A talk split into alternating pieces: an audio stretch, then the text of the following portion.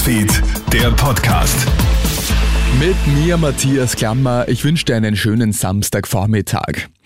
Ein Albtraum vieler Eltern wurde gestern im Tiroler Zillertal zur Realität.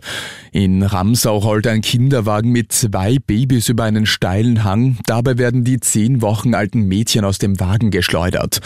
Eines der Mädchen wird demnach schwer verletzt. Die beiden Kleinkinder werden in die Innsbrucker Klinik geflogen. Die Polizei ermittelt nun, wie es zu dem Unglück kommen konnte.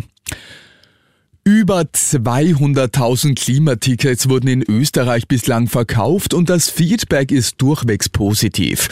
Laut einer aktuellen Umfrage im Auftrag des Umweltministeriums sind 88 Prozent der Klimaticket-Nutzerinnen und Nutzer mit ihrer Fahrkarte zufrieden.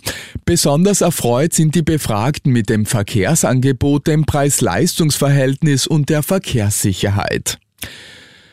Touristenansturm in Lignano. Unter Aufsicht mehrerer Polizistinnen und Polizisten hat im italienischen Adria-Badeort Lignano das lange Pfingstwochenende begonnen. Circa 90.000 Touristinnen und Touristen werden erwartet, 20.000 davon aus Österreich und es sind bereits zahlreiche Gäste eingetroffen. Aus Sorge vor Beschädigungen werden in der Innenstadt Brunnen abgeriegelt. Doch die Nacht auf heute verläuft laut den Behörden ohne Zwischenfälle. Stelle. Und Heidi Klum möchte jetzt ins Cannabis-Geschäft einsteigen. Den Markennamen für ein neues Geschäft Heidi hat sie bereits eingetragen.